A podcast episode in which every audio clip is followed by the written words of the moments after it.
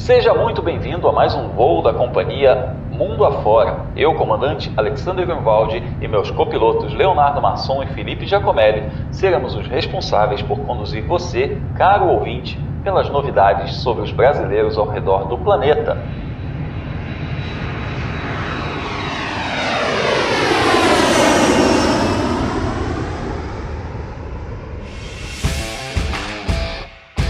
Estamos decolando para mais um episódio, nosso episódio 49 do podcast Mundo Afora, um conteúdo associado ao site F1 Mania, como você já sabe. Aliás, eu convido você acompanhar as notícias lá no site f1mania.net, seguir a F1 Mania nas redes sociais, Twitter, Facebook Instagram. Procure por site F1 Mania para ficar por dentro de tudo. Tem muito podcast aqui para você escutar também no nosso feed sobre moto velocidade, sobre Fórmula 1 e sobre os brasileiros que competem no automobilismo internacional, que é a, o nosso caso aqui, o podcast Mundo Afora, que está começando a sua edição número 49. E na rota de hoje a gente tem Mundial de Endurance na Bélgica, começando um campeonato, um campeonato curtinho de seis corridas, uma delas às 24 horas de Le Mans, mas apenas seis etapas. E nessa primeira etapa na Bélgica, não faltou brasileiro no pódio, hein, Léo? Seja bem-vindo a mais um episódio do Mundo Afora. Fala, Grum, fala, Felipe, ou você que nos acompanha no Mundo Afora. Pois é, um campeonato curtinho de corridas longas, né? E uma corrida bastante interessante lá, 6 horas de Spa brasileiros no pódio em três categorias. A gente vai falar bastante deles logo mais. É isso aí, campeonato curtinho de corridas longas. A gente vai falar também do Super GT no Japão, que é um campeonato que, apesar de não ser endurance, também tem corridas um pouco mais longas. Mas a gente também vai dar uma passadinha em Barcelona, que é o palco da abertura da Fórmula 3, onde vai ter um campeonato longo de corridas curtas e com dois brasileiros. A gente tinha só um brasileiro até ontem, tinha só um brasileiro confirmado nesse campeonato. Felipe, chegou mais alguém para a festa aí, né? Fala, Grum, fala, Léo.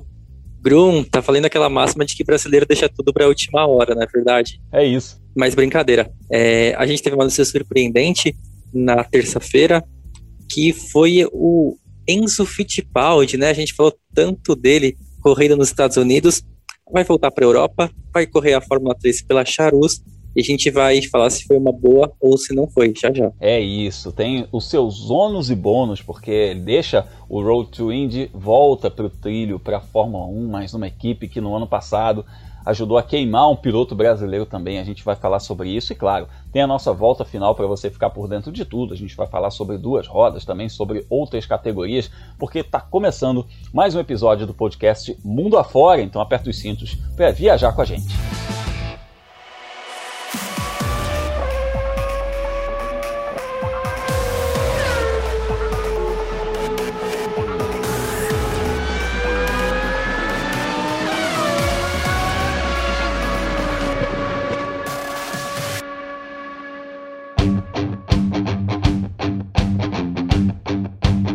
Nossa primeira parada é na Bélgica para falar do Mundial de Endurance, mas antes disso, novidades, porque depois dessa corrida da Bélgica, que a gente vai comentar daqui a pouquinho, vai falar como foram os pilotos brasileiros, no dia seguinte a gente teve uma novidade muito bacana sobre Felipe Fraga, que agora é piloto oficial de uma grande montadora em categorias de turismo e categorias de GT3. Ninguém melhor que ele próprio para contar essa novidade para a gente. Fala, Felipe. Fala, galera. Felipe Fraga aqui.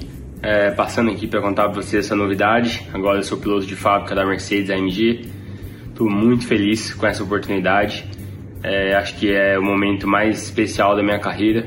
Todo mundo que, que é piloto quer um dia poder representar uma grande marca no, no mercado do automobilismo. E eu venho trabalhando aí com a Mercedes desde 2018, né, para as equipes, com os clientes deles. E agora ter essa oportunidade de ser de fato um piloto da fábrica, para mim é muito, muito legal, muito, muito feliz. E minha estreia com eles, sendo piloto de fábrica, vai ser agora nas 24 horas de Spa, no Intercontinental, é, que é um campeonato bem legal.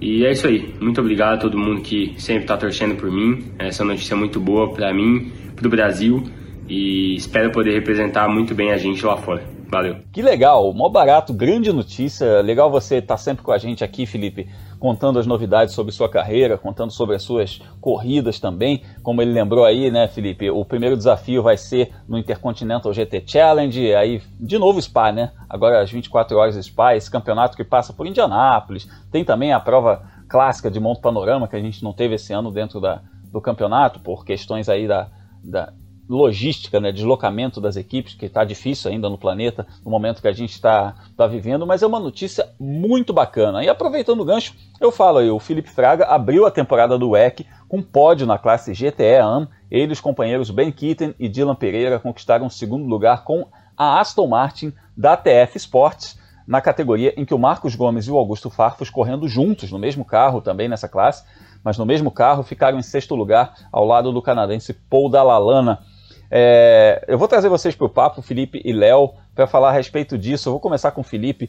Primeiro, para falar que é uma oportunidade e tanto para o Felipe Fraga e que agora a gente aumenta esse rol de brasileiros que estão ligados a programas oficiais. A gente tem o Serrinha, que está na, na Ferrari, o Farfus, que já é piloto da BMW há muito tempo, apesar, apesar dessa, dessa ligação com a Aston Martin, que a gente vai falar aqui já já, mas o Farfus é piloto da BMW há muito tempo. Tem o Lucas de Graça, piloto da Audi, que agora está focado na Fórmula E, mas que já fez parte do programa de endurance da Audi no Mundial. Tem o João Paulo de Oliveira, que a gente ainda vai falar aqui no programa, que é piloto da Nissan. É muito bacana a gente ter um piloto brasileiro é, num, num, num esquema tão bom. Né? Significa que ele está evoluindo na carreira dele, o que é o objetivo quando ele saiu do Brasil, quando ele deixou a Stock Car, que era evoluir dentro da carreira dele. O Grum, tá ficando confuso, né? A gente falando do Felipe, Felipe, Felipe, você tá me chamando, você tá chamando o Felipe Fraga. Não, brincadeira, gente. Mas ó, a notícia é super positiva porque o Felipe Fraga ele vem de um ano em que ele fez parte né, da principal tripulação da Mercedes no GT é, World Challenge e o título escapou. Não, não, claro que não é culpa do brasileiro, não tá, não foi, não teve uma falha assim, alguma coisa que ele foi demitido, pelo contrário, mas é claro que gera uma expectativa, né, quando você, quando você corre pela Mercedes no GT, é que você vai brigar pelas primeiras colocações, que a Mercedes é uma montadora que investe bastante nesse tipo de campeonato, tem uma esquadra muito forte, né, o Rafael Marcello, considerado um dos principais pilotos de GT do mundo, eles contrataram mais gente do, com relação ao ano passado, chegou o Júlio Gounon, que estava na Bentley, por exemplo, e agora vê o Felipe Fraga ser valorizado né, dentro de, da Mercedes, uma notícia muito positiva. E é muito legal que a gente está vendo que pilotos que alguns anos atrás, né, dois, três anos, estavam aqui na Stock Car lutando pelo título, agora a gente vai acompanhar eles lutando, é, defendendo equipes de fábrica, equipes de fábrica tradicionais, como a Mercedes e a Ferrari, no caso do Daniel Serra, na Europa. O que é um sinal de que a Stock Car e os campeonatos daqui do país, né, como um todo, eles são cada vez mais integrados no que acontece no mundo. É, as pessoas, essa coisa de vir para o Brasil, está se escondendo, né? Já está também no momento de fim de carreira. Acabou, já faz isso já faz muitos anos. A gente está vendo grids muito fortes por aqui. E como resultado, as montadoras estão de olho em quais são os pilotos que estão brilhando na Stock Car para contratar eles primeiro. Com certeza, e é, é, legal a gente ver isso, porque os pilotos da campeões da Stock Car, se a gente pegar de 2015 para cá, todos os campeões da Stock Car, exceto o Ricardo Maurício, campeão do ano passado, que já tinha sido campeão antes, né? É um piloto já mais veterano, 42 anos de idade, já tinha sido campeão lá em 2008, mas assim, pegar essa, essa galera que, que ganhou um título pela primeira vez na Stock, de 2015 para cá, todo mundo está no Mundial de Endurance, né? 2015 foi o Marcos Gomes, que está aí correndo de Aston Martin, aliás, também é um esquema oficial da Aston Martin, que a gente tem que, não é exatamente o mesmo esquema de piloto de fábrica, como a gente está falando aí dos outros, mas é um esquema oficial que tem a Aston Martin Brasil envolvida, é, e aí a gente vai na sequência. 2016, campeão foi o Felipe Fraga, que está aí na carreira internacional como piloto oficial da AMG. Depois o Daniel Serra, que ganhou 2017, 18 e 19, que está como piloto oficial da Ferrari, já ganhou inclusive as 24 horas de Le Mans como piloto de fábrica da Ferrari. É muito bacana esse movimento, mostra também a força da Stock Car como um grande campeonato que é, como um dos principais campeonatos de turismo do planeta, né? Isso é inegável. Todo mundo fala que o grid da Stock Car é super competitivo e tal, é, que é tudo dentro do mesmo décimo, aquela história, mas assim, a prova que a gente tem do que, que é a Stock Car é isso aí. É essa galera brilhando lá fora, não só tendo a chance de competir lá fora, mas tendo a chance de competir e de brilhar lá fora, porque são pilotos que foram ao pódio, que estão brigando por vitória, brigando por título, né, Léo? Então é uma safra muito bacana. No caso do Fraga, o Felipe mencionou aí que no ano passado esse título escapou, mas também a Mercedes teve problemas de quebras, né? Lá a gente lembra que eles estavam liderando as 24 horas de Spa quando quebrou o disco de freio, quebrou a roda lá e o carro teve que abandonar, mas eles estavam liderando. Então é, é um esquema muito bom para o Felipe, é um cenário novo. É, e é, eu estou muito, eu muito otimista com os pilotos brasileiros de turismo, de GT, nessa temporada de 2021, Léo. Eu tenho certeza que você também tá. Ah, não tem como não estar otimista, né, Grum? Quando a gente olha uh, ah, para todas as informações que você falou, todo o nível dos pilotos que você citou e todos eles vindo da Stock Car, Fraga, Daniel Serra, Marcos Gomes, mesmo o Ricardo Maurício, que não faz tantas provas de GT assim, mas de vez em quando se aventura em uma corrida ou outra, é, são pilotos muito fortes e que não vão para compor grid, eles vão para disputar a vitória. No caso do Fraga, fechar o um acordo com a Mercedes é importante. É, esse GTC que você citou, um campeonato fortíssimo. A gente costuma ver o Farfus correndo de BMW uh, nessas provas, né? Como o Mount Panorama, como Kyalami, que é uma das corridas que também está uh, no calendário do, do GTC. Enfim, é muito legal a gente ver o Fraga e o Fraga ainda tem uma vantagem em relação a todos esses outros pilotos que você citou. Ele é muito novo. Né? Então ele deve seguir no GT durante algum tempo. E é um piloto que né, a gente nem vai usar a prerrogativa ah, se der certo. Ele já deu certo. Vai lembrar que o Fraga não ganhou uma 24 horas de Le Mans por uma desclassificação. Na pista ele foi primeiro. Uh, então é um piloto que já deu certo no exterior e que é muito novo. Ele pode trazer uh, muitos bons resultados, não só para ele, mas para o automobilismo brasileiro correndo fora.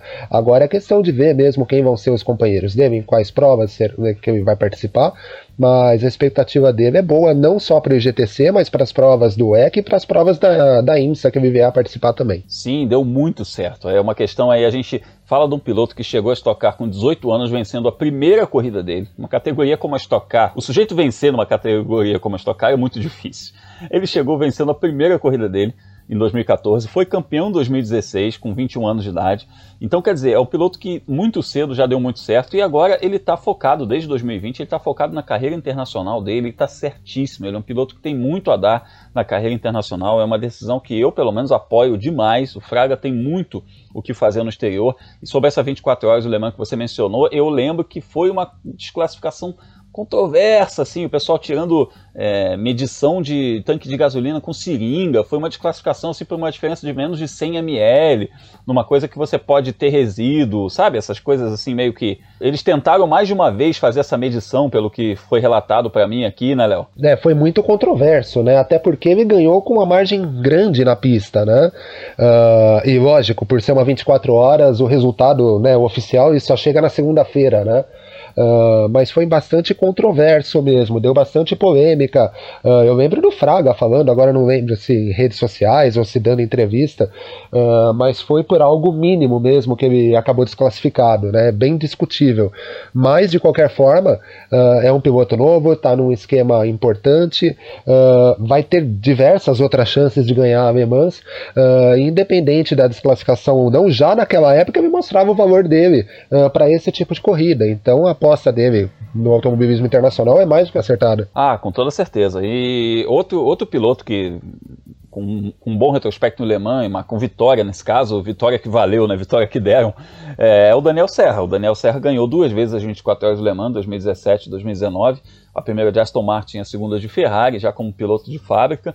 E o Serrinha começou esse campeonato do Mundial de Endurance agora numa situação diferente. Agora ele continua piloto oficial Ferrari, mas agora ele está correndo em tempo integral. Ele não é mais o piloto que compõe a equipe para provas específicas como Le Mans, etc. Ele está fazendo todas as etapas. Ele competiu ao lado do Miguel Molina e essa dupla ficou em terceiro lugar com a Ferrari na classe GTE Pro, que é outra classe. São duas classes de Gran Turismo, tá, gente? Tem a, a GTE AM, que tem aquela divisão de, de pilotos de graduação diferente. Então é, tem que ter um piloto bronze, um piloto prata e tal. Na GTE Pro é um pouco diferente, além de ser um regulamento é, em que os carros ficam um pouco mais rápidos, coisa de 3, 4 segundos mais rápidos, é, também tem a coisa de a tripulação poder ser livre. Né? Então as fábricas elas colocam pilotos de altíssimo nível, maior graduação possível para fazer duplas muito fortes. E o Daniel, duplas ou trios, e o Daniel Serra está nesse esquema da GTE Pro com a Ferrari. Eles terminaram em terceiro lugar. A Ferrari também teve outra dupla em segundo lugar e a Porsche venceu a corrida, mas o mais importante é que o time está muito forte, está tá se preparando pra, para as 24 horas de Le Mans. É óbvio, o título é, uma, é um objetivo, etc., mas a gente tá, tem que pensar que a equipe está voltada para as 24 horas de Le Mans.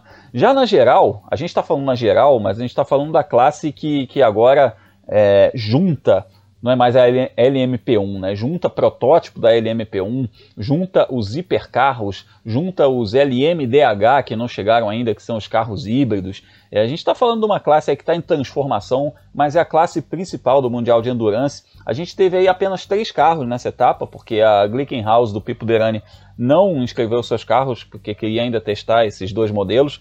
É, a gente teve apenas três carros. O LMP1 da Alpine, que tinha o André Negrão, o Nicolas Lapierre e o Matheus Mathieu Vaxivier, vou acertar o nome desse francês aí. É, e os dois é, carros da Toyota. Ah, o trio do Negrão ficou em segundo lugar e por pouco não levou essa, né, Felipe? Passou essa, essa vitória passou perto, mas no final a questão do consumo também influenciou um pouquinho. A vitória ficou com o trio Sebastian Buemi, Kazuki Nakajima e Brandon Hartley, todos ex-Fórmula 1. É, Grum, quase que na estreia dos hipercarros quem ganhou foi o LMP1, né? O, ainda bem que para o organizador do campeonato, né, para a Toyota, os hipercarros conseguiram se recuperar no finzinho da corrida. O que aconteceu nessa questão do consumo que você tinha mencionado é que pelo, pelo regulamento, né, a, a capacidade de, de abastecer né, do tanque do carro da Alpine é um pouco menor do que da Toyota, então eles precisaram fazer uma parada a mais durante a corrida. Não foi só esse o único motivo, né, de a Toyota ter ganhado, é que a Toyota teve uma corrida também bastante conturbada. O carro, né, do Boemi, do Nakajima e do Brandon Hartley, que foi o vencedor, perdeu muito tempo no começo da corrida é, em uma parada nos boxes. Outro carro do Kamui Kobayashi, do Pechito Lopes, do Mike Conley, esse teve problemas na parada nos boxes, foi punido por é, um toque com um Porsche e ainda por cima o, Kobayashi escapou numa das curvas, foi para lá no meio da caixa de brita, é, conseguiu se recuperar, voltar para a corrida, mas aí ficou fora da luta pela vitória, né? O carro do André Negrão, no finzinho, ainda teve um pneu furado que comprometeu o resultado. Eles, continuaram com a segunda colocação, né? Mas aí perdeu muito tempo e deu adeus a qualquer chance de vitória. Mas foi muito positivo, né? Se você for pensar que não tem nenhum a, o WEC, né? O Mundial de Endurance não tem nenhum interesse em que o LMP1 ganhasse na estreia, como não vai ter que eles ganhem Le Mans. Não estou falando que vai, vão criar obstáculos para isso, mas a, a chance é que a gente venha agora mais corridas um pouco mais disputadas pela questão do, da equalização do equipamento, né, do balance of performance. E foi muito bom também ver o André Negrão correndo na principal divisão dos protótipos, né? A estreia dele e andando super competitivo contra todos os outros pilotos que fazem parte dela. Como você falou, os carros da Toyota são formados por muitos ex-Fórmula 1, né? Então ele está nesse nível muito alto no campeonato. E essa questão do balance of performance aí, ainda o BOP, que o pessoal chama, né, o balance of performance, ainda vai comer solto nessa temporada, porque são só seis etapas, e como você falou, Felipe, não é interessante que o LMP1 ganhe. Muito menos interessante, Léo, que ganhe o LMP2, né? A gente viu nos testes de pré-temporada lá no prólogo, os LMP2 andando mais rápido que os carros da classe principal, né? A gente até brincou no episódio passado que o, que o BOP já estava sobrevoando o Spa, né? Isso não pegou muito bem, né? Mas é claro que a organização vai trabalhar muito, né, para que o para que o campeonato tenha um equilíbrio maior, mas que não passe esse vexame aí de, de que um LMP2 possa ser um carro, por exemplo, um vencedor de Le Mans. Já pensou que seria um, um LMP2 ganhando Le Mans, bicho? Eu fico imaginando, Grum, o seguinte, agora no final de semana de Spa, é, ok, teve o problema do pneu furado, mas faltavam 40 minutos para o final da corrida e o André, o André largou e fechou a corrida para a Alpine. Ele liderava a prova com uma diferença até considerável e precisou fazer uma parada de boxe a mais e isso colocou a Toyota na frente. Mas a gente teve a semana do prólogo lá em Spa, né? O, o final de semana em Spa, na verdade, foi uma semana inteira, né? Já que eles fizeram testes na segunda e na terça. E a United Autosports com o MMP2 liderou a segunda-feira, liderou a terça-feira, foi a mais rápida dos treinos livres na quinta, né? E só a partir de sexta que ela começou a ficar um pouco mais para trás. Na Misteriosamente, corrida, né? Misteriosamente, de repente falou, opa, opa, opa, parou, né? Né? Eu, eu, eu acho que o BOP já começou a comer solto ali a partir da, da sexta da classificação.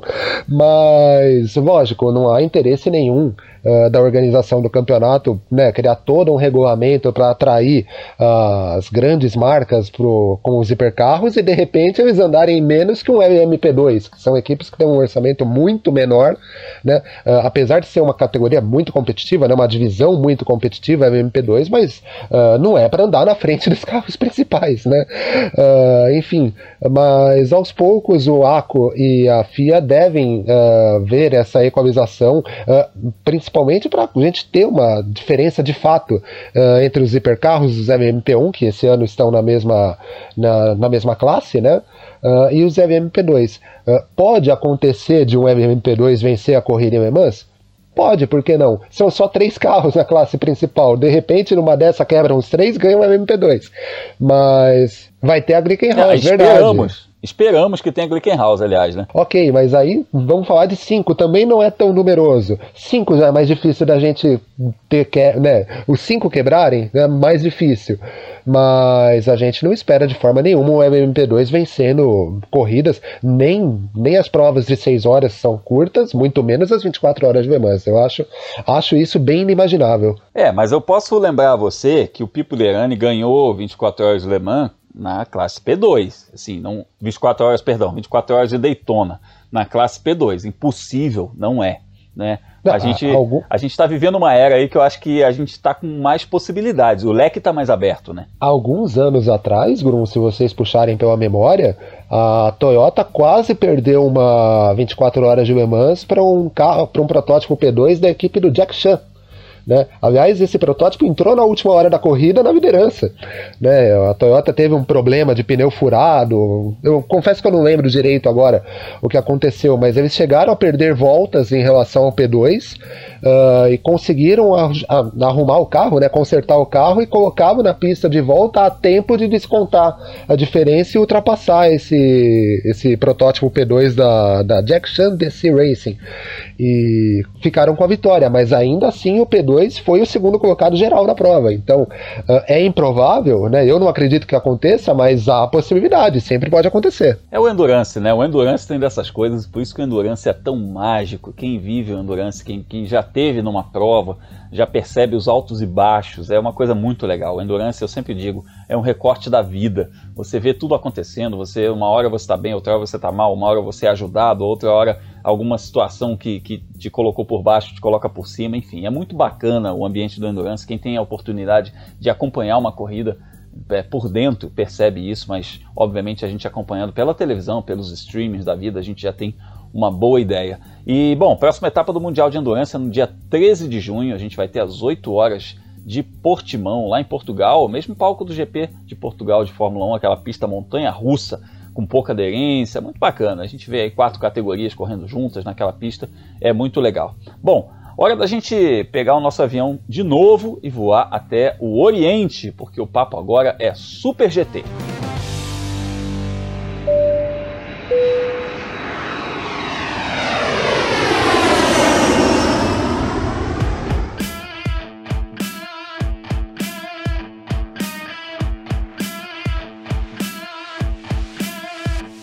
Desembarcamos em Fuji, onde o João Paulo de Oliveira continua na sua busca pelo bicampeonato do Super GT e sim, ele está cumprindo a sua meta. O Nissan da equipe Kondo Racing, que tem lá o João Paulo de Oliveira e o Kyoto Fujinami na, no comando, né, dupla no comando desse Nissan, teve uma corrida difícil, largou em 26º lugar, mas finalizou a prova em sétimo e isso garantiu a liderança deles na classe GT300. Aliás, é uma coisa a se ressaltar, porque a gente falou agora há pouco do balanço de performance dentro do, do Mundial de Endurance, e no Super GT, Felipe, também tem aquele esquema do lastro de sucesso. Eles colocam muito peso, né, de acordo com com o resultado da corrida anterior, o resultado do campeonato, eles levam o lastro. E o João Paulo e o Fujinami estavam levando 60 quilos, se eu não estou enganado, nessa etapa, e largando de 26 com 60 quilos a mais para terminar em sétimo eu acho que a gente está vendo a dupla bem encaminhada para esse bicampeonato, né? Bruno, isso mesmo, 60 quilos, ele nem tinha, não tinha nenhum outro carro tão pesado quanto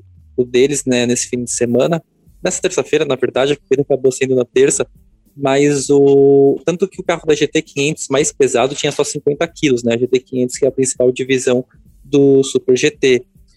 O, o Kyoto Fujinami, que foi o piloto que classificou o, esse Nissan com o lastro, ele não conseguiu passar por Q2, na verdade ficou lá, lá atrás no grid, mas durante a corrida o peso extra não fez tanto, tanta diferença assim, eles conseguiram se recuperar, mas é claro, né, você largando na parte final do grid, mesmo que você ganhe 19 colocações, você ainda tem que ainda tá longe da, da luta pelo pódio.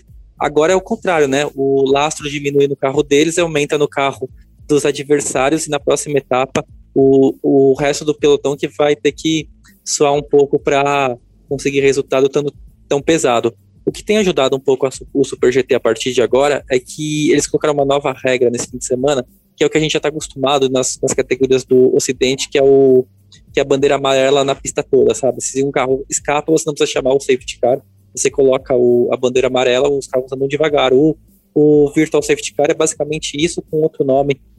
É o Full Course Yellow, né, que eles chamam? Isso, Full Course Yellow, FCY, né, que fica brilhando assim na pista. E não tinha no Super GT até esse ano.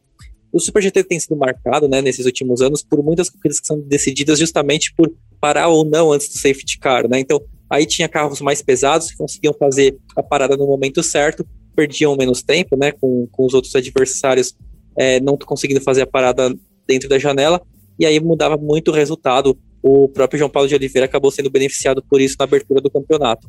Aí agora o, o Fulcor Cielo vem para tentar acalmar né, o campeonato e a, e, os, e a performance na pista ser um pouco mais justa, o que é muito positivo para o brasileiro, né, que tira um pouco a questão da sorte do momento em fazer a parada. A gente vai ver a performance do Nissan é, sendo talvez o, o, principal fator. E aí, quando você fala que eles estão bem caminhados, pô, é um campeonato muito longo, de corridas longas. Então, é, ainda é um pouquinho cedo para a gente falar que é bem encaminhado, mas pelos que eles mostraram nessas duas primeiras corridas, com certeza são candidatos fortíssimos, mas fortíssimos para o bicampeonato. É, encaminhado a gente força amizade aqui, né? Mas a gente tem que lembrar, né? Vamos, vamos falar aqui como é que tá o campeonato. O Kyoto Fujinami e o João Paulo de Oliveira lideram esse campeonato com 24 pontos. E em segundo lugar vem empatados o Hiroki Yoshimoto e o Shunzuki Kono com 23 pontos, eles que ganharam essa etapa, inclusive. E outra dupla, Naoya Gamo e Togo Suganami, que essa dupla, inclusive, que disputou o título com o Fujinami e o João Paulo de Oliveira no ano passado, são, são terminaram com vice-campeonato, também com 23 pontos, ou seja, tá tudo muito parelho, né, Léo? Não dá pra gente tirar agora favoritismo, nada disso, é óbvio, a gente está aqui esperançoso por isso, né, por essa por esse bicampeonato, mas assim, é um campeonato pauleiro, um campeonato difícil até a última corrida. É, e essa segunda etapa, aliás, foi disputada no meio da semana, uma corrida na terça-feira. Que história foi essa, rapaz? É, pois é, Grum. Primeiro, não dá pra gente usar a hashtag empolgou ainda, né? Tem muito campeonato pela frente, é, com a classificação que você mostrou. É, Uh, ele está muito equilibrado, tem tanto o JP, o Fujinami, quanto o Gamou e o Suganami uh, já são parceiros há algum tempo, então já estão entrosados, né? Então não dá para a gente cravar que é que eles são favoritos, vão ganhar o campeonato desde já. O que dá pra gente cravar é que é melhor você começar o campeonato na frente, que nem eles começaram agora, do que ter que se recuperar, como foi no ano passado, né? Eles fizeram a segunda metade do campeonato muito boa e saíram com o título. E com relação à corrida de terça-feira, né? Quem, quem acompanha automobilismo americano conhece um pouquinho, sabe que tem uh, corridas de meio de semana, mas lá no Japão o motivo foi outro. Uh, eles fazem uma, eles têm uma semana inteira de feriado uh, e essa semana foi encerrada justamente nessa, nessa última madrugada de segunda para terça e foi encerrada com esse evento da Super GT, com essa corrida lá em Fuji. não é muito comum para gente corridas de terça-feira. Me parece que é uma tradição dos japoneses realizarem uma série de eventos e aí esportivos motivos ou não, né, uh, com, durante esse feriado, durante essa uma semana de feriado que eles têm. E esse ano a gente teve o fechamento do feriado com essa corrida do Super GT é, lá em Fuji. É uma coisa que pra gente é inimaginável, mas para eles lá me parece que é bastante comum. Uh, eu gosto de futebol, para trazer um exemplo do futebol, a Copa do Imperador, que seria uma espécie de Copa do Brasil, o torneio eliminatório deles, a decisão, por conta do aniversário do Imperador do Japão, é sempre realizada no dia 1 de janeiro. Então, enquanto o mundo inteiro está comemorando a virada de ano, uh, tem duas equipes de futebol no Japão discutindo quem vai ser a melhor em campeonato, em torneios de Copa lá, uh, no caso a Copa do Imperador. Então é uma cultura diferente, a gente não está acostumado com isso, mas não deixa de ser interessante também, Grum. É, e você falou desse, dessa sequência de feriadões e um monte de eventos de esportivos, culturais, etc. Eu lembrei da virada cultural que a gente tem aqui também no Brasil, que é um negócio muito bacana que tem em São Paulo, com vários shows que viram noite, etc. É um, é um conceito muito interessante também. É óbvio que a gente está num momento difícil, um momento que a gente não pode aglomerar tanto, mas que o mundo vai voltar ao normal, se Deus quiser. Em breve a gente vai poder ter esses eventos de novo para a gente poder curtir, né, gente? É entretenimento, diversão, encontros com amigos, com família, isso é muito saudável também. A gente espera viver tudo isso em breve e o automobilismo, evidentemente, faz parte disso. A gente recebe muita mensagem lá, é, a gente que trabalha com a Stock Car, a gente recebe muita mensagem: quando é que vai ter público de novo, etc. Gente, a gente mal está conseguindo ter corrida. público, é um, público é um segundo momento, calma, mas a gente vai chegar lá. Vai ser realmente, eu acredito, inclusive, que vai ser um boom de público quando a gente puder ter novamente público nos autódromos. A galera vai correr atrás disso para ver de perto um carro de corrida. Bom, a gente dá um tchauzinho aí para o Japão porque a gente tem mais um voo de volta para a Europa porque a gente vai falar de categoria rumo à Fórmula 1.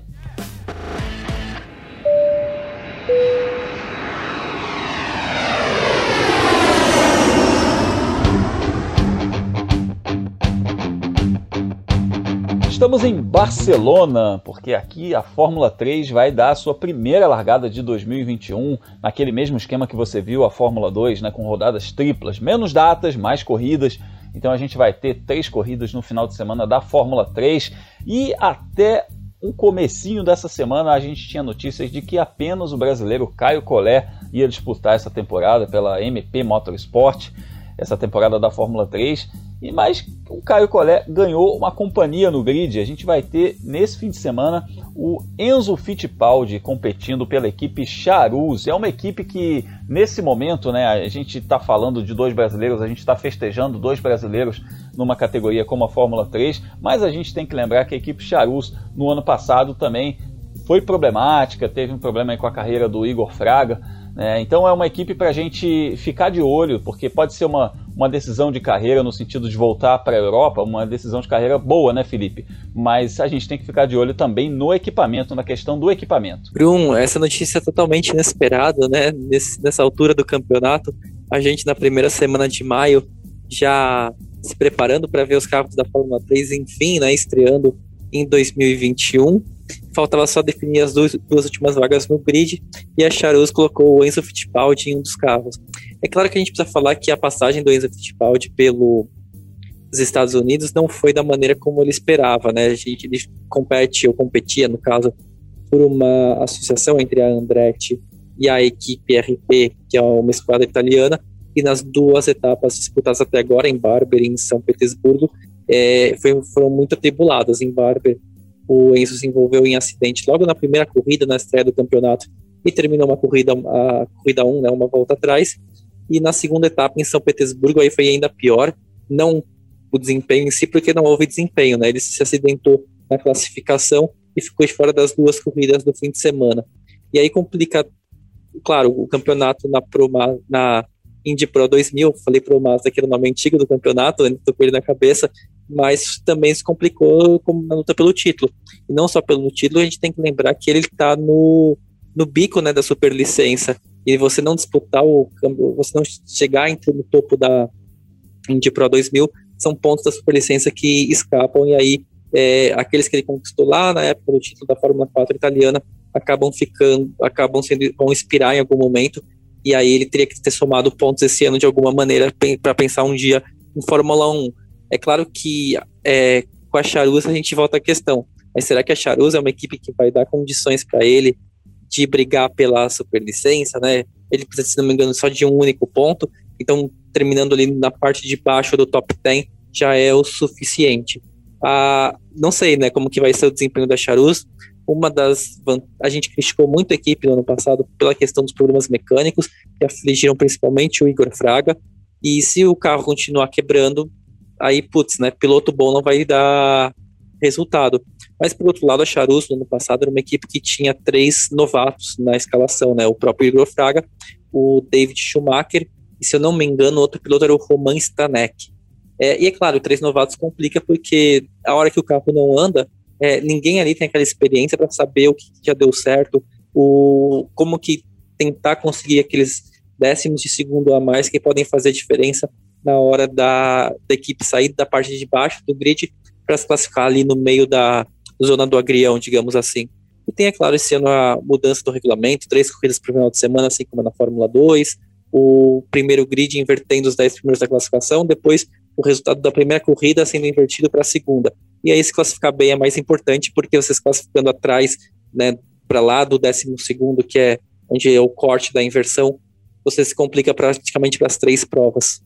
E aí a gente espera que, no caso, a Charus tenha um equipamento que consiga dar ao Enzo as condições de eles classificar de uma maneira competitiva, né, de preferência no top 10, mas se não conseguir nessa parte, na, na parte intermediária do grid, porque ele mostrou no ano passado, no primeiro ano dele na Fórmula 3, que ele é um piloto que tem um ritmo de corrida muito forte e tem facilidade para fazer ultrapassagens. É, essa questão que você falou dos grids invertidos influencia muito nesse ano. A gente tem duas corridas com, com grid invertido e uma com o grid da classificação, então dá um tempero a mais de fato, né? E a gente tem que ficar de olho nisso porque vai mexer bastante com a dinâmica do campeonato. E falando em brasileiros rumo à Fórmula 1, Léo, a gente está falando de dois nomes aí que, né, que, que tem um bom histórico. O Enzo Fittipaldi, que ganhou a Fórmula 4 italiana, foi vice-campeão da Fórmula Regional, o Caio Collet, que foi vice-campeão da Fórmula Renault, campeão da Fórmula 4 francesa. São dois nomes com bom retrospecto nas divisões de base, no pouco tempo que eles têm de carreira, porque são pilotos muito jovens, né? Mas agora, nesse fim de semana, que acontece a rodada de abertura nos dias 8 e 9 de maio, é, são nomes para a gente ficar de olho de qualquer forma, independentemente do que eles consigam de fato de resultado, são nomes para a gente ficar de olho. Ah, sim, a gente precisa ficar de olho não só no Enzo e no Caio, né, no caso de Fórmula 3, que é o nosso assunto aqui, mas como em pilotos de outras divisões. E aí a gente fala do Gabriel Bortoleto na Fórmula Regional Europeia, a gente fala do Felipe Drogovic na Fórmula 2, enfim, o automobilismo do Brasil está bastante bem servido de talentos em diversos degraus, uh, seja ele mais, sejam eles mais próximos da Fórmula 1, como o caso da Fórmula 2 e o Drogovic, uh, e o Petekoff, o Samaya, uh, seja na Fórmula 3, que é um pouquinho mais abaixo, mas que a gente já vê bons pilotos. O Caio fez a pré-temporada inteira, é um piloto que vem se preparando já uh, desde que ele deixou o kartismo para competir no automobilismo. O Caio tem o apoio da Renault, que é muito importante, talvez uh, tão importante quanto você conseguir galgar categorias né, para chegar próximo à Fórmula 1, é ter o apoio de uma equipe que está no grid da Fórmula 1, e o Caio já tem isso. E no caso do Enzo, o bacana de ver uh, é que ele conseguiu voltar pro para o Road to Formula One, como a gente costuma dizer aqui. Uh, tudo bem, ele teve uma temporada ruim, ok, ele não faz mais parte da academia da Ferrari, uh, fechou com a Charus de última hora, a gente não sabe ao certo o que esperar da temporada dele, uh, mas convenhamos, um piloto com tantos títulos em divisões menores, né, no início da trajetória dele, é legal que ele consiga se manter na Europa. O automobilismo americano é um caminho muito legal, uh, mas com 39 pontos né, de supervicência garantidos, faltando um para de repente ele conseguir a supervicência e poder garantir esse documento para correr na Fórmula 1, ainda tão jovem, né, como é o caso do Petekoff lá na Fórmula 2, por exemplo, uh, o, eu tenho para mim que o melhor é ele ficar na Europa. E tomara que ele consiga resultados. Né? A gente não sabe muito o que esperar. A Charus, como vocês disseram, e como a gente acompanhou no ano passado, acabou de certa forma queimando o Igor Fraga, mas esse regulamento, esse formato de fim de semana de corrida uh, todo diferente, com classificação definindo o grid para o domingo, invertendo o grid para a primeira corrida do sábado, outra inversão para a segunda corrida, de repente pode favorecê-lo.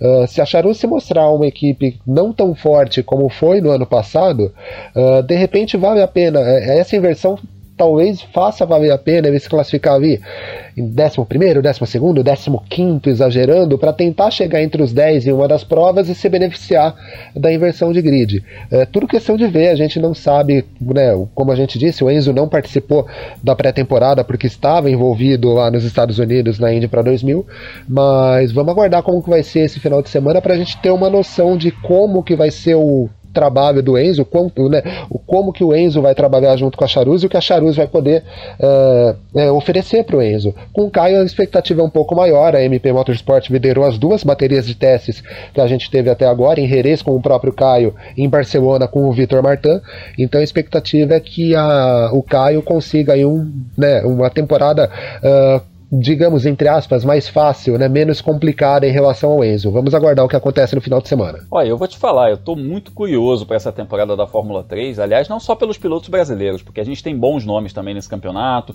Estou curioso para ver esse formato novo, porque são mais carros do que na Fórmula 2 também, então essa inversão de grid pode dar uma mexida. Estou curioso, viu? É, esse campeonato eu vou acompanhar com atenção, vai passar no Band Esportes aqui para o público brasileiro, né? Assim como a Fórmula 2 passa também no Band Esportes, para a gente acompanhar tudo.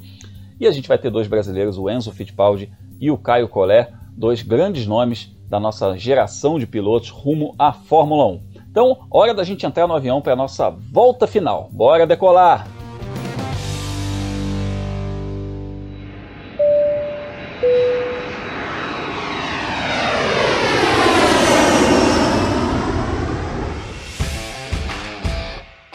Nossa volta final fala de kart, fala de turismo, fala de automobilismo elétrico, tem bastante assunto aqui, porque a gente teve a abertura da Moto E, a categoria de motos elétricas, com o Eric Granado Napoli lá na pista de Jerez de la Fronteira. Foi uma corrida muito acidentada, aquelas corridas curtinhas, a Moto E, por conta da autonomia de bateria, né? As motos têm pouca autonomia então a corrida é um pouco mais curta, corrida de apenas oito voltas e com muitos acidentes, muitas quedas. Com duas voltas a gente já tinha quatro pilotos fora da corrida por conta de quedas e o Eric foi um desses pilotos que caiu, acabou terminando a corrida, terminou em 13 terceiro porque se levantou, foi até o final, mas é mais um dos pilotos que sofreram quedas aí. Uma pena porque ele largou na pole position, vinha liderando a corrida, é, mas de qualquer maneira já mostrou a força dele, já mostrou que ele vem num, num, numa crescente nesse campeonato também, está andando forte, está andando rápido. Uma queda é uma coisa circunstancial,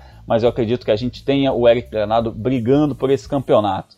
Bom, também na Europa, mas na Bélgica, a gente teve kart, o Rafa Câmara vencendo na Bélgica o torneio Champions of Future, que é mais ou menos uma espécie de Open do campeonato europeu. Ele venceu a primeira etapa desse torneio aí, lá em Genk, na Bélgica é, foi o primeiro colocado, passando ali, o pessoal vê nas redes sociais, ele passando três pilotos por fora na primeira curva, na largada.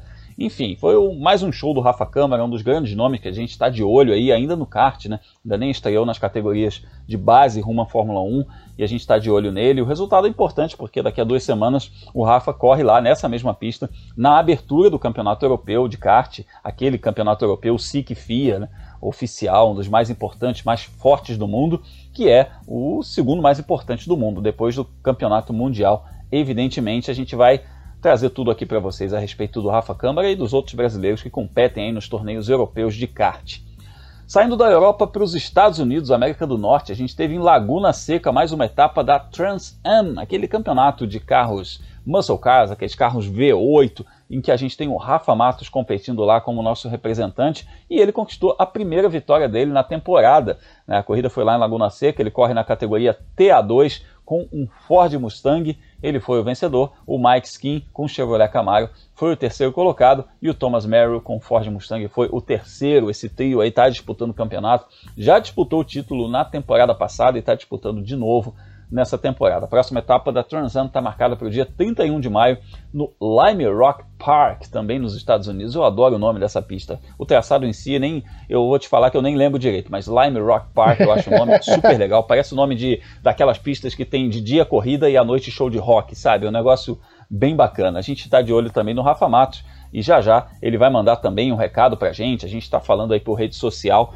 para a gente trocar uma ideia em breve aqui no podcast Mundo Afora. E falando em rede social, eu quero falar sobre automobilismo elétrico, Fórmula E em Mônaco. É uma categoria que faz um trabalho muito bom nas redes sociais, sempre, desde a primeira temporada da Fórmula E. É um exemplo nesse contato com o público, com os fãs nas redes sociais.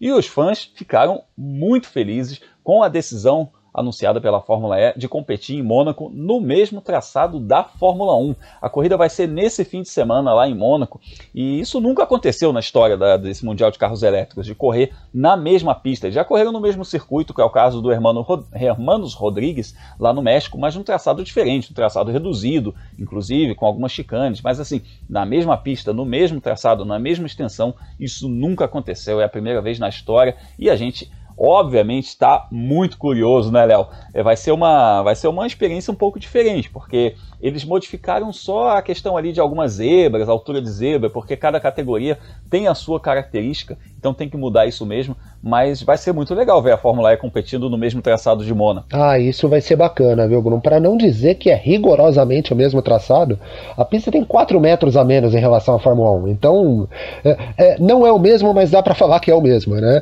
E vai ser muito bacana ver. Pela primeira vez a gente vai poder comparar, né? Saber uh, o quão rápido esses carros da Fórmula E são em comparação com a Fórmula 1. É claro, são categorias diferentes, ninguém aqui é, quer saber, né? A gente sabe sabe que não dá para comparar necessariamente o que é a Fórmula 1 e o que é a Fórmula E. Mas nesse final de semana a gente vai ter uma noção de tempo de volta, pelo menos. Né? E a tendência é que a gente tenha uma corrida bastante movimentada. Uh, apesar do traçado de Mônaco, como a gente conhece da Fórmula 1, é aquele traçado apertadinho, meio complicado de ultrapassar, uh, mas os carros da Fórmula E são um pouco menores também, então de repente a gente pode ter aí um, um pouco mais de facilidade uh, em disputas de corrida, né, manobras de ultrapassagem e tal. Uh, me chama atenção para essa corrida, Grum, a classificação vai ser muito importante. E como a gente sabe, a classificação na Fórmula E é complicada porque normalmente são circuitos de rua e quem está mais atrás do campeonato pega o traçado mais limpo, né? Porque vem, de, vem por último. Os líderes do campeonato partem para as voltas primeiro, depois a gente tem os últimos. Então, se a gente tiver aquela loucura de pilotos que estão mais atrás do campeonato largando na frente, vai ficar muito interessante essa corrida, Grum. Estou bastante ansioso para ver no sábado como que vai rolar essa prova lá em Mônaco. É, uma situação diferente da gente ter, por exemplo, a Fórmula E em Monza, vai, que é um circuito muito rápido, mas é em Mônaco, que é uma situação excepcional, até para a Fórmula 1, né? É um traçado muito mais lento, é a única corrida da Fórmula 1 que não tem a casa de 300 km como metragem, né? Eles têm cerca de 160 km. Então é, é, é diferente também para a Fórmula 1, mas vai ser interessante de qualquer forma. E a gente vai conversar muito nas redes sociais sobre isso, né, Léo? Como é que a gente te encontra por lá? Ah, nas, nas redes sociais eu tô. Procura pro Leonardo Marçom, uh, dá uma busca pro Leonardo Marçom no Facebook, no Twitter no Instagram. Uh, ali a gente compartilha um pouco, conversa bastante sobre as corridas. Eu compartilho meu trabalho tanto contigo, Grum, no Fórmula Grum, quanto no F1 Mania aí nas plataformas digitais da revista Racing. Uh, mas não só isso, a gente fala um pouquinho sobre tudo lá, inclusive corrida. Né? Então quem quiser me seguir, quiser me adicionar, é só buscar por Leonardo Marçom no Facebook, no Instagram e no Twitter. É isso aí, eu tô lá em todas essas redes sociais também como Fórmula Grum, procura por mim lá pra gente trocar muita ideia, muito legal a maneira como a gente conversa sobre, sobre as corridas no fim de semana, fora do fim de semana também. O pessoal que lembra de história, traz fotos clássicas, pô, tem uma galera super bacana trocando ideia com a gente aí sobre automobilismo em geral e especialmente sobre os pilotos brasileiros mundo afora. Felipe Giacomelli, você também fala bastante sobre isso, traz muita informação lá, uns tweets, uns tweets carregados de ironia que eu gosto muito também.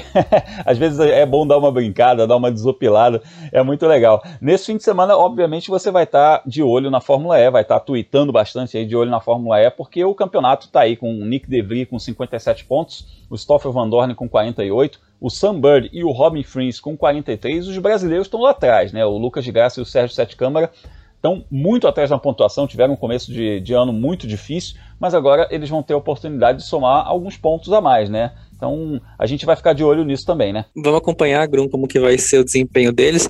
O Lucas de Graça, que já mostrou em, que tinha chance de brigar pela vitória com a Audi, infelizmente na parte de na corrida em Roma ele teve aquele falha mecânica, nossa, que foi partir o coração, faltando cinco minutos para terminar a corrida. Mas quem precisa melhorar mesmo não é o Lucas de Graça, nem é o Sérgio Sete Câmara, é a Fórmula E, né? Porque em Valência teve aquele vexame na primeira corrida, em que os carros precisaram circular na última volta bem devagarzinho, né, para conseguir completar a prova, e o resultado foi, digamos, meio bagunçado, para usar um eufemismo, mas e agora a Fórmula E precisa voltar em Mônaco mostrar na pista, né, de todo o avanço que foi feito ao longo desses, dessas sete temporadas, né, da categoria, é, coloca ela num posto, num posto assim de campeonato mundial como ela brigou tanto para ser, né? A gente sabe que é um campeonato que tem muita qualidade, não é à toa que atraiu tantas montadoras, mas não é, não pode justamente nessa hora que é todo mundo olhando para o automobilismo, que a gente está com um pouquinho mais de espaço, né, do que em outros anos esse esporte teve, aí vai dar um vexame daqueles. E quem quiser saber que horas vai acontecer as corridas da Fórmula E, é só acessar a agenda da velocidade, que é um post que eu faço no meu site, né? Toda quinta-feira eu coloco é, quais são os horários das corridas dos fins de semana, onde assistir a corrida. E para quem perdeu algum, alguma sessão de pista, é só voltar no meu site, né, no World of Motorsport, e depois eu coloco um link para o resultado e aí você consegue ver onde que seu piloto favorito terminou. Para encontrar meu site é só procurar por World of Motorsport ou entrar em felipejacomelli.com.